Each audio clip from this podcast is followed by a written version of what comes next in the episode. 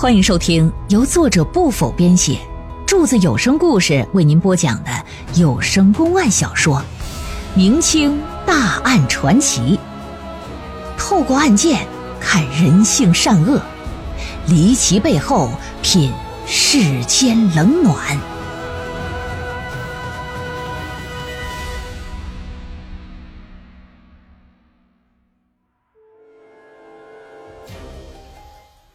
包子铺老板状告一富户对自己的妻子先奸后杀，哪成想富户不仅不承认，还反告包子铺老板是栽赃陷害。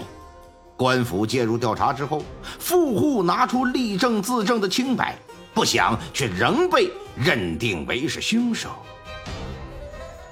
可是由于没有找到凶器，迟迟无法结案。就在眼看着即将变成一桩悬案的时候，上级官府进行了重新调查。那富户到底拿出了什么证据？他会是真正的凶手吗？上级官府又会如何去侦破此案呢？请您接着收听《永淳卖奸人命案》。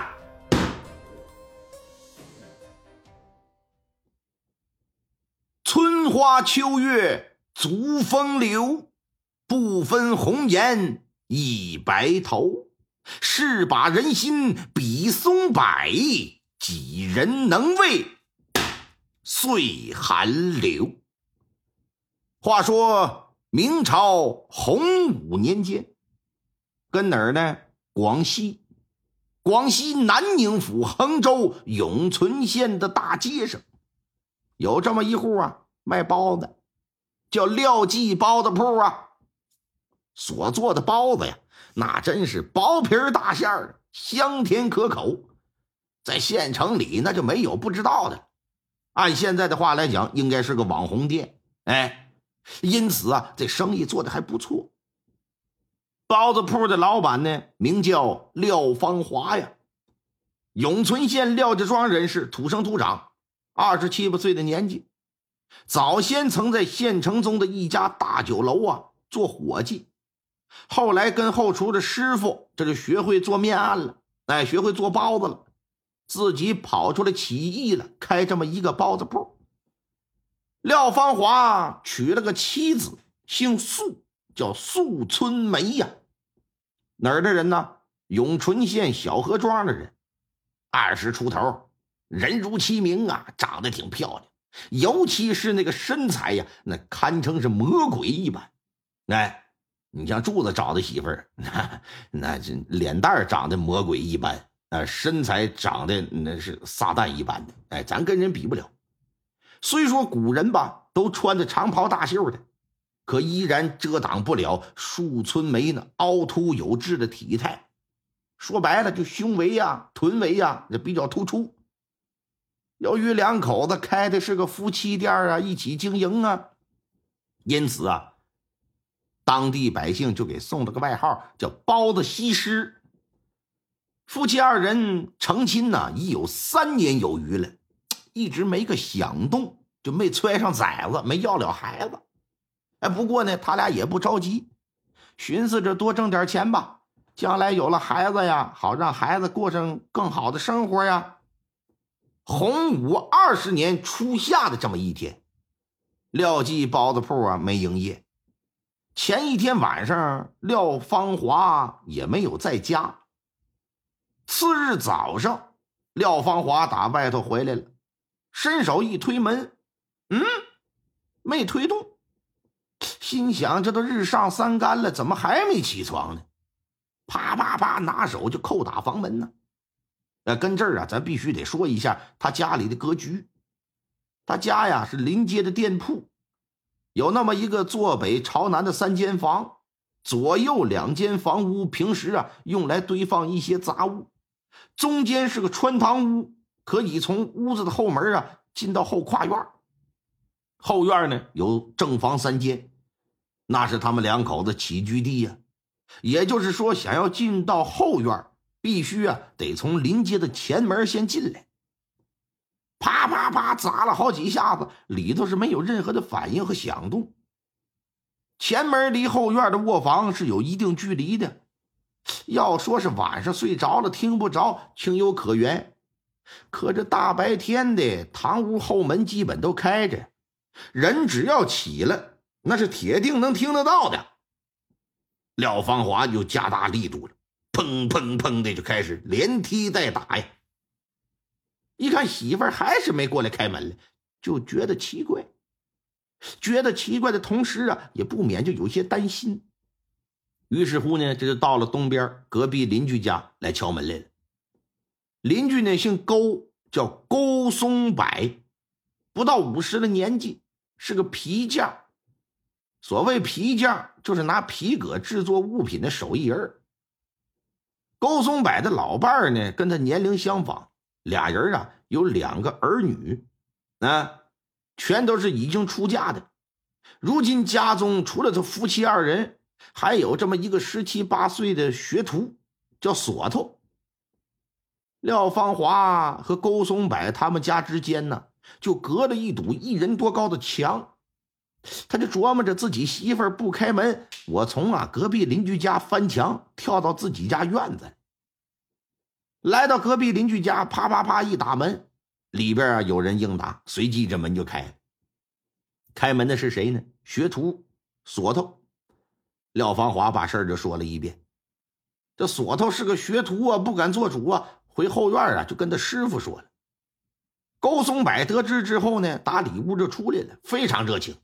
说没事来吧，还让锁头啊去给拿了一把梯子来。啊，廖芳华呢也挺感谢的。啊，高松柏就说：“咱邻邻居居住着的，那谁不求谁呀？是不是？举手之劳，别客气，赶紧的吧。”爬上梯子，翻过墙头，就跳进自己家的后院了。到了院子，这么一看，院子里是一切如常啊。来到屋前，伸手一推门，门开了，但迎面。可是冲过来一种味道，这味道啊，平日里不曾闻过，有些腥气。心说这什么味儿呢？这是卧室西屋没有门，挂着那么一个竹帘子，撩起竹帘往屋这么一进，瞬间是目瞪口呆。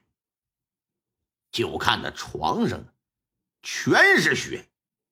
他媳妇儿素春梅是赤身裸体的躺在床上一动不动，三步并作两步来到床前，是连扒拉带叫啊，叫了几嗓子。一看媳妇儿是一点反应都没有啊，伸手一摸，哎呀，那凉的呀，跟他妈三九天的寒冰似的了。赶紧吧，夺门而出，是一路啊狂奔到县衙。县衙永存县知县呐，姓西，五十来岁西知县一听，怎么的，出人命案了？赶紧的，赶紧的，升堂吧，升堂！在大堂之上，廖芳华哭丧着脸说：“青天大老爷，小人名叫廖芳华啊，在前街呀经营一家包子铺。今早我回家，发现我媳妇死床上了，想来呀。”定是何兴盛酒楼老板倪张扬所为。现在老爷一听就好奇，说：“我还没审呢，你怎么把凶手都给抓住了？说你为什么认为是那倪老板呢？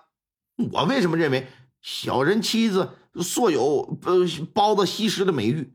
那倪张扬仰慕小人妻子的姿色。”时常亲自到我那买包子，并且有过多次的言语调戏和轻薄的行为。那你呢？你昨天晚上干什么去了？我我昨夜到一朋友家里饮酒了，喝醉之后在朋友家里过的夜，不成想今早回到家里就看我妻子惨死在床上了。来，就把那叫倪张扬的给告了。知县一听，嗯，有名有姓的，那咋整啊？给传唤来吧。就给叫过来了。这倪张扬啊，四十来岁永淳县大圣乡的人士，他所经营的一间和兴盛酒楼啊，在酒楼在当地也是数一数二的大酒店所以说他在永淳县既称得上是大财主，也称得上是有头有脸的人来到堂上，知县就问：“倪张扬啊，你昨晚身在何处啊？回大人的话，小人昨晚一直在家中，未出离家门半步啊。那你可知晓廖芳华之妻素氏死于家中啊？啊啊！小小人不知啊，不知。那为何廖芳华控告你杀害他妻子？你可与他妻子相识啊？你最好如实交代。如果说谎，后果自负。哎呀，大人呐，小人不敢欺瞒老大人呐。廖芳华之妻素氏长相貌美，体态婀娜，素有“包子西施”的称呼。小人见过一次之后，便难以忘怀，于是经常光顾。可是只能看得到，而不能得得到啊，着实是令人煎熬。于是前些日子，小人便找到廖芳华与之协商，表示只要他愿意让小人和他夫人巫山一度云雨一场，小人愿付纹银十两。廖芳华赚钱少啊，所以说他就动了心。但是呢，一听我给十两，他觉得不划算。经过一番讨价还价之后，最终以十五两银子成交，定于五月十二晚，也就是昨夜去他家中合欢。但哪曾想到啊，小人的父亲昨日从老家来到县城探望，父亲大人到来，小人哪敢扔下不管呢？只好在家里相陪老父亲。所以我没去廖家，我又怎么会杀他妻子？想来定是那交欢之事，廖芳华和苏氏并未谈妥。夫妻二人发生口角，大打出手。他盛怒之下杀害了他妻子之后，为了逃避刑罚，便对我进行栽赃陷害。请大人千万不要被他所蒙蔽啊！小人恳求大人尽快查清此案，严惩凶犯廖芳华，还小人一个清白呀！说完，这就哐哐哐磕了三个响头。给县太老爷臊的胡子直撅撅，心说：“这他妈怎么个事儿？怎么个事儿啊？这是啊！廖芳华，你控诉人家倪张扬杀人，来到堂前，倪张扬又整这么一出，反告你廖芳华陷害，这中间好像还有点买卖卖淫的意思似的。一时之间，县太老爷这岁数也大点，无法分辨谁真谁假了。”一想，这还没有去验尸呢，先验个尸吧，或许在案发现场啊能够有所发现。带着衙役仵作来到廖家里，一到现场一看，地上有一块白色的床帐，上面有血迹。来到近前仔细观瞧，这明显是被人用力拉扯给扯掉的。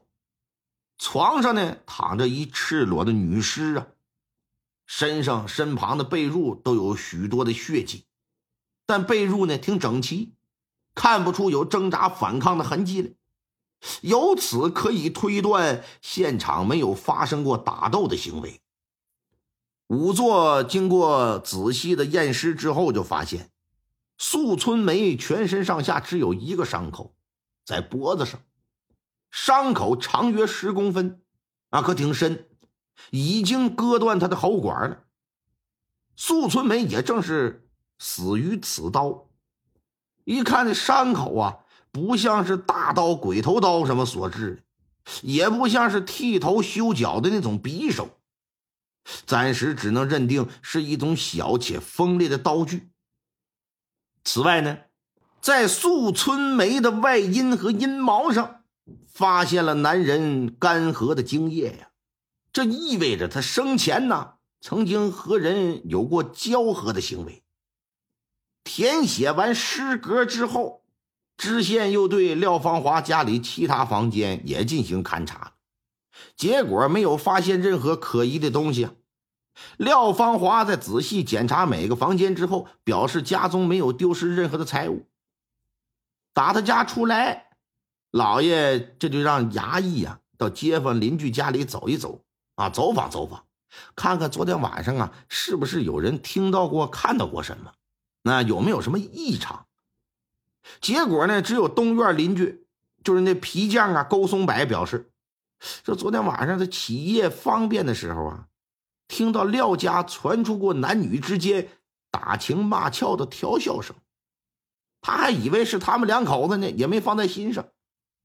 从此案现场的情况来看，以及邻居所言，知县就断定了，必是素春梅熟悉的人作案呢。但这个熟人到底是谁呀？需要做进一步的查证。听众朋友们，本集播讲完毕，感谢您的收听。